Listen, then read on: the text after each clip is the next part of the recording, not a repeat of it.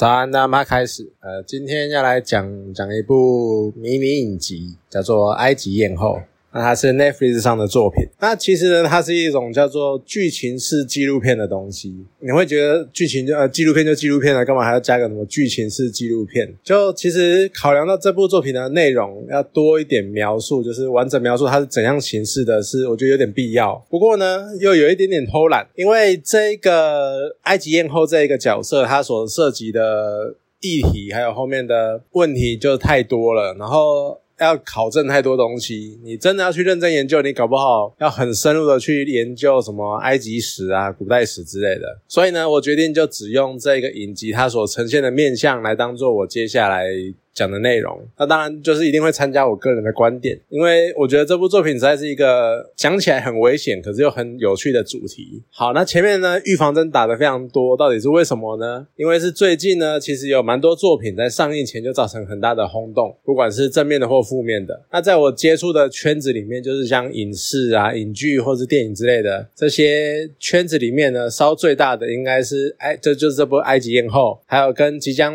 诶，这个时候应该是已经。上映的那个小美人鱼，那这两部作品呢，都因为找了非裔的演员，然后来主演一个原本形象是偏白人的角色，然后引起了很大的争议。那其中小美人鱼呢，因为它原著是童话，所以你可能会觉得说它还存在一些可以想象或可以修改的空间。但是埃及艳后呢，埃及艳后它是一个实际存在的人物。另外一方面呢，它有讲，像我刚刚讲的，它是剧情式的纪录片，这样呢，你就会觉得说这个自行解释的空间就会更。更小。其实剧情式纪录片这个名词呢，算是蛮常见的。因为我们在讲述历史的时候，我们不可能真的找历史人物来演出。那我们又不想要找单纯找几个那什么专家学者，然后来单调的就是念书啊，然后讲那个观众一定会睡着。所以有的时候呢，他们就会选择截取一些片段，然后来找演员来诠释当时的情境。那因为是找演员来演，所以他当然就不可能跟原本的人物长得一模一样。所以呢，这样乍看之下，好像就会有一些可以想象的。空间，那你把它当成高预算的那种学校话剧表演，其实也不是说不行。那你看，如果是学校话剧的，以这个学校话剧这角度去想的话呢，你如果整班是亚裔，呃，是非裔，或者是像台湾的教会，然后你要找那个找人来演耶稣降生这个桥段，我们当然不太可能，也不实际去找一个真的跑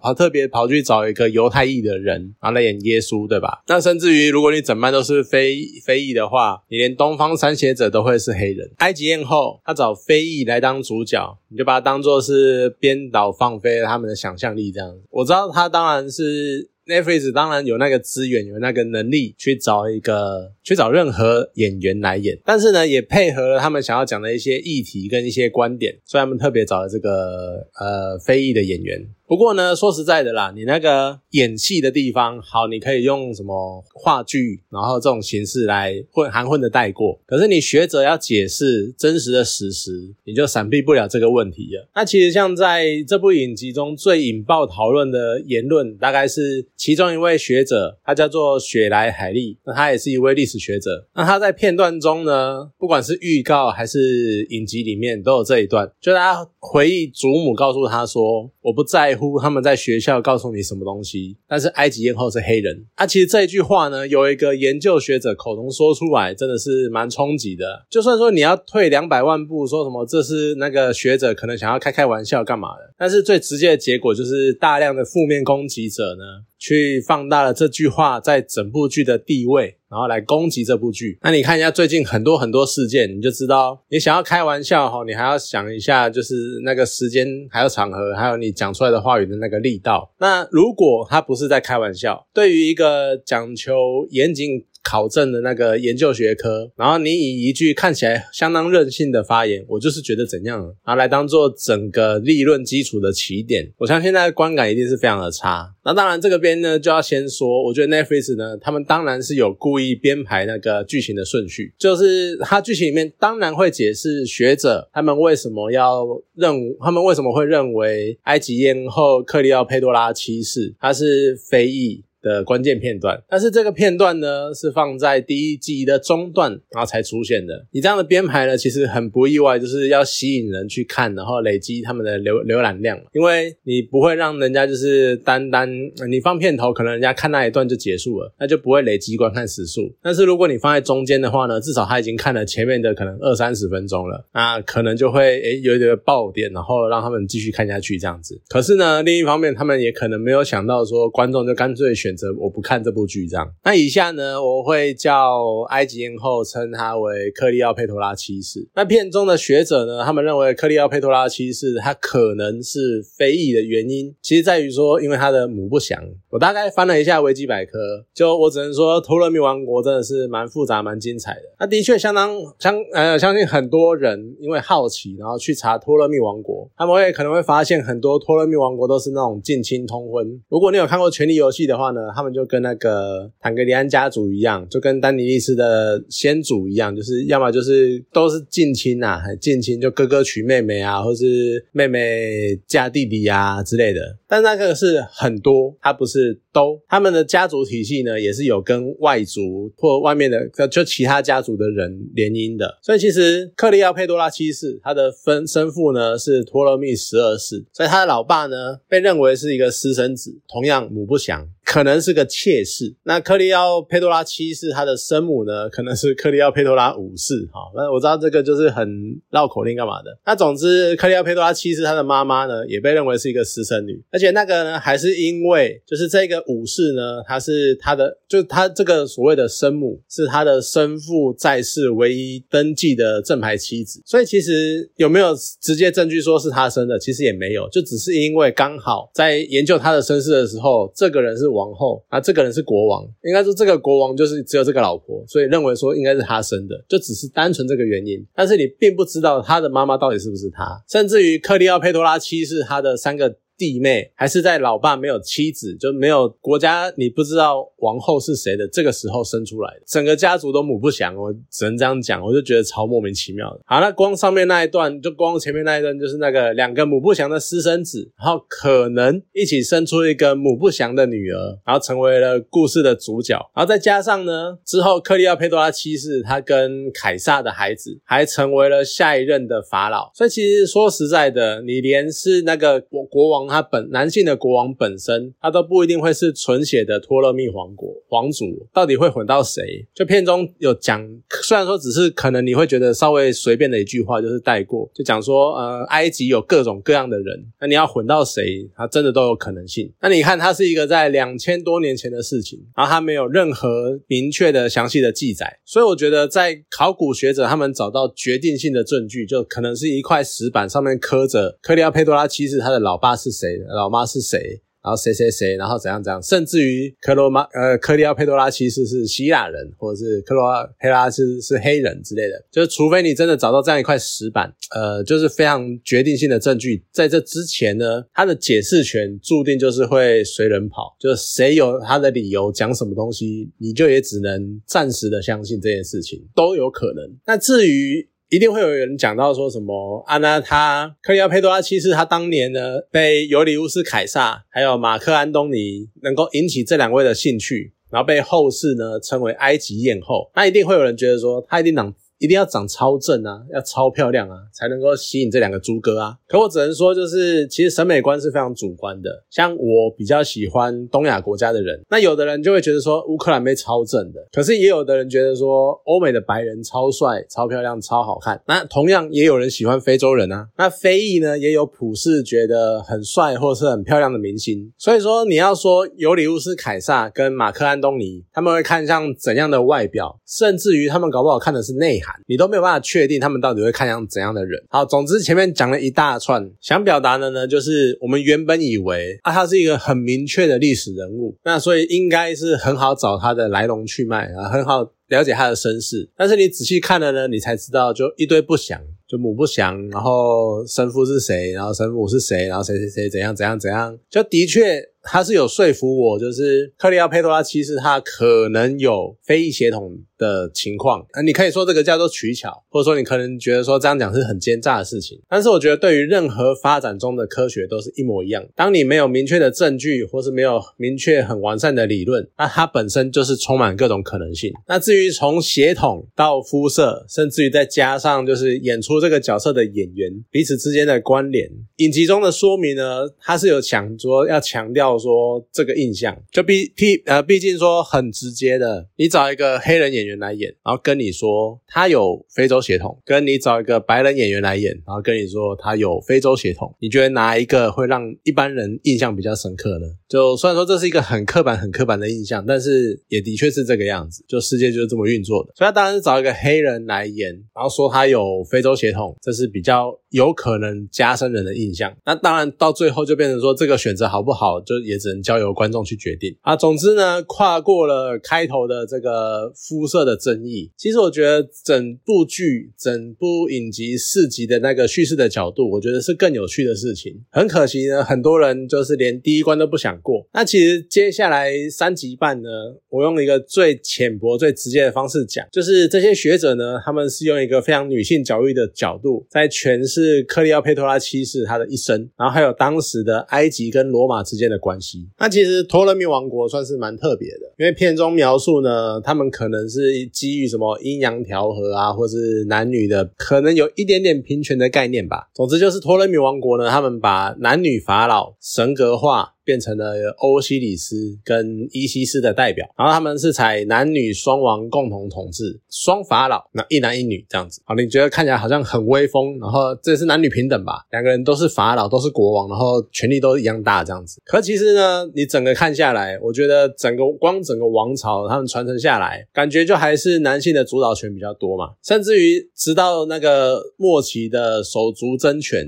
哦兄弟姐妹打来打去，然后还有就是克里奥佩多拉七世。是它硬起来，然后统治一切，才比较有那种女性崛起，然后比较平等的感觉。然后呢，然后就没有然后了。克里奥佩托拉其实是托勒密王国的最后一个国王，最后一个法老。之后呢，就被。罗马并吞了，而且呢，你去看这个王国的那个历史文献，很明显嘛，他就是整天在母不祥，然后私生子什么的，所以可见你们对于女性的史料的保存，你们有没有多重视？那所以我真的很怀疑到底是有多平权。不过当然是比隔海遥望的罗马强不少啦，毕竟罗马那个时候元老院全部都是男的嘛，就很明显的就是男性为主的主导的社会这样子。那甚至于老实说。还有另外一个延伸的问题，就是在记述那个王国的传承的时候，其实你很明显的，你看到它是以父系血脉为传承的主轴，那这就呼应了整个影集选角争议的一个根源，就是血统这件事情。我们到底应该要由谁来决定血统的传承？应该以哪一方为主？说穿了，数千年来，很多人都很直觉、很习惯的，就是觉得说，我们要以男性的血脉为传承重点嘛。你看，就算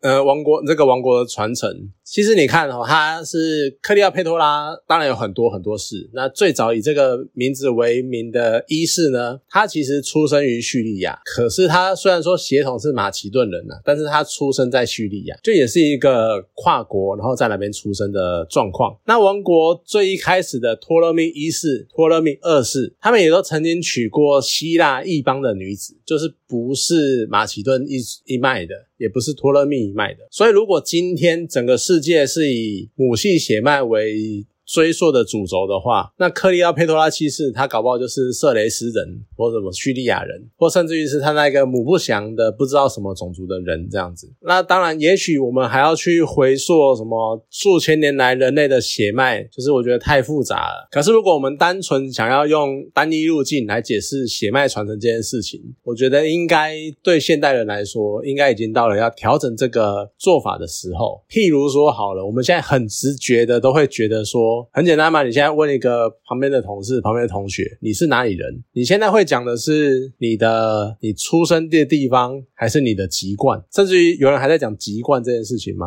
譬如说，你爸。是台北人，你在台南出生，你会说你是台南人，还是说你是台北人？你阿公是河北人，你会说你是河北人吗？就是这种血脉的传承，或者是那个你到底是哪里人这件事情，我们到今天都已经很没有再去追溯、去回溯整件事情了，因为。其实这就是一个，我觉得可能算是平权或是一个减轻血脉的传承复杂度的一个做法了。那我们现在回顾这一切，你现在还要单纯的去。记述说，因为他在哪里出生，所以他就是，然后因为他的祖先从哪里来，然后所以就是哪里人这样子。你当然今天在讲述的是想要追溯他的肤色，可是我们讲到他的血统，你又只很单一的从其中的一脉去找出来，就觉得你会觉得说非常的混乱，或者是非常的没有头绪，应该说没有任何根据啊。因为凭什么就单纯一脉就可以决定他是谁这样子？就除非真的就像。托勒密王朝最知名的一样，你真的每一任的父母都是兄弟姐妹，然后睡在一起，一起生出孩子，一起生小孩，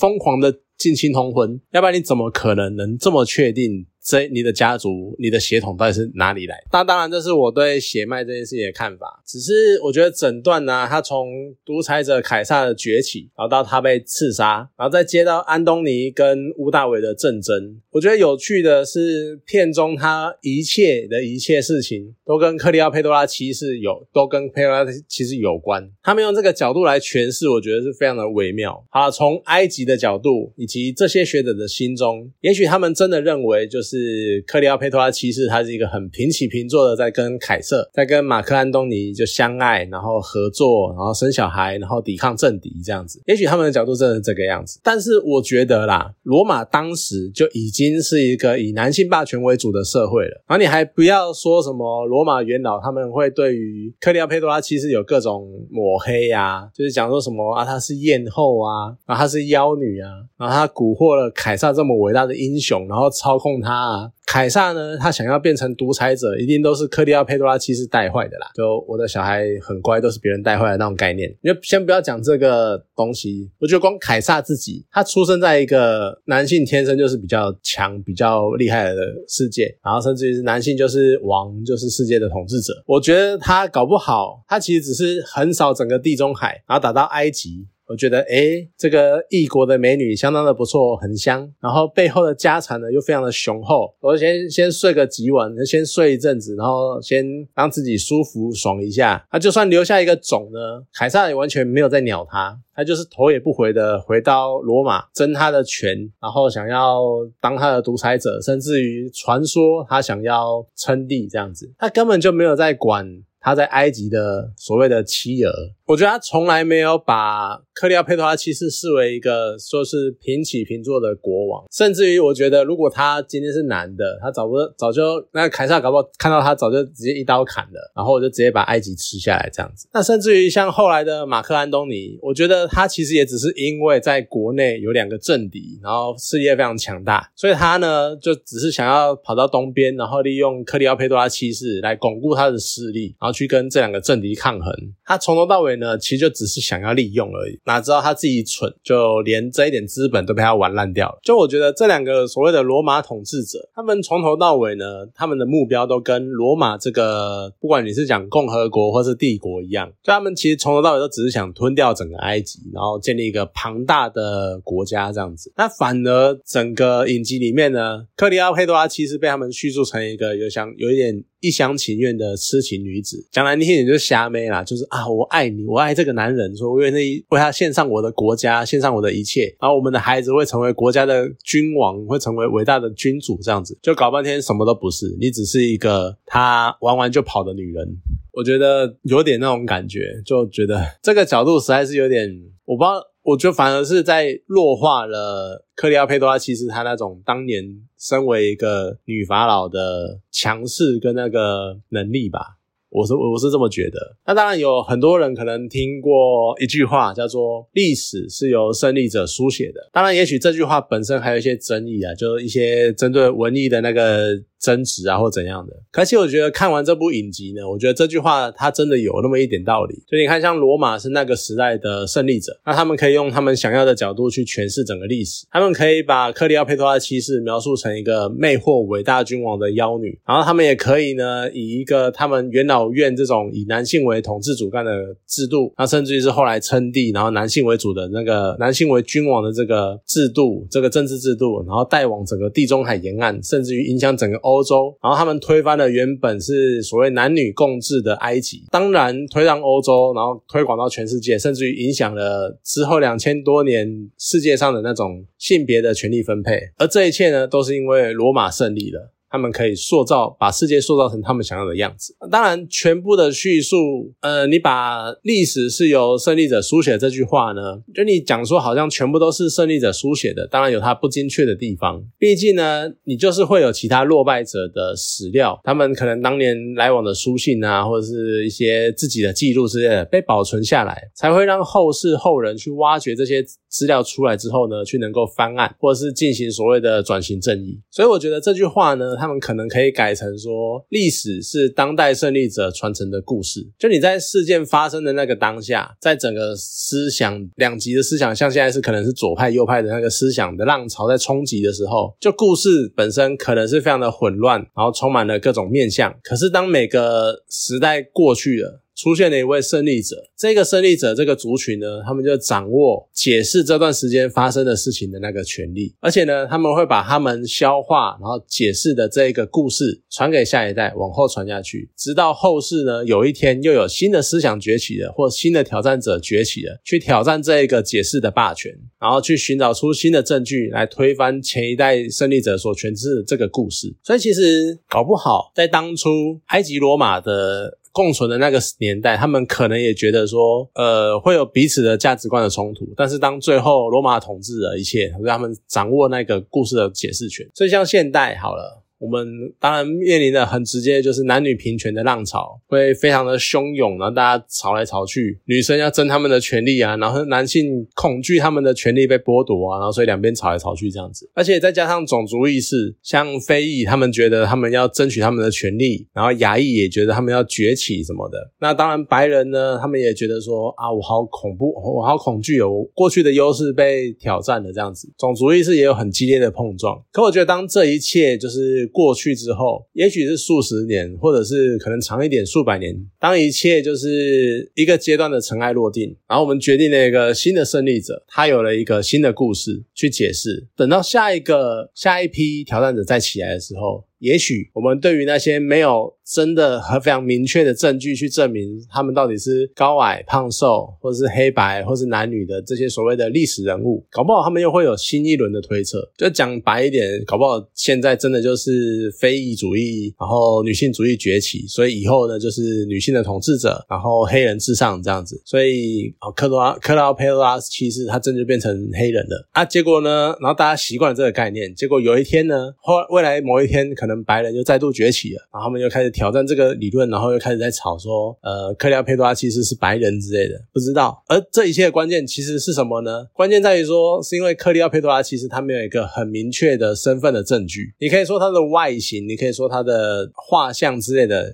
像一个欧洲人，但是说实在的，有很多混血儿，尤其是有非洲血统的人，他们可能在传了几代，或甚至于就只是下一代而已，长得就不一定会跟上一代的非裔、非洲血统的亲人一样了。那甚至于。更有呃，甚至于就是直接就是，譬如说白人之类的，所以你真的要单纯从外表来判断这个人有没有血统，或甚至于是肤色，其实还是有点困难。这种解释权，我觉得是永远吵不完的。但是很重要、非常重要的一件事情是，那是一个没有明确证据的状况。那有明确证据的呢，是罗马，它依旧是征服了埃及；那凯撒，他依旧是一个被刺杀的独裁男子。这些事情是有史料，是有明确的文献去记。在去登记的，所以它不会变，因为它有明确的证据。我觉得这才是我们去看待这些所谓的历史事件，可能采取这样的角度会比较好。好那关于今天这一集呢，就是可能有一点无聊吧，或者是我讲话本来就很无聊之类的。啊，总之不管，反正今天这一集就讲到这边。好，谢谢大家。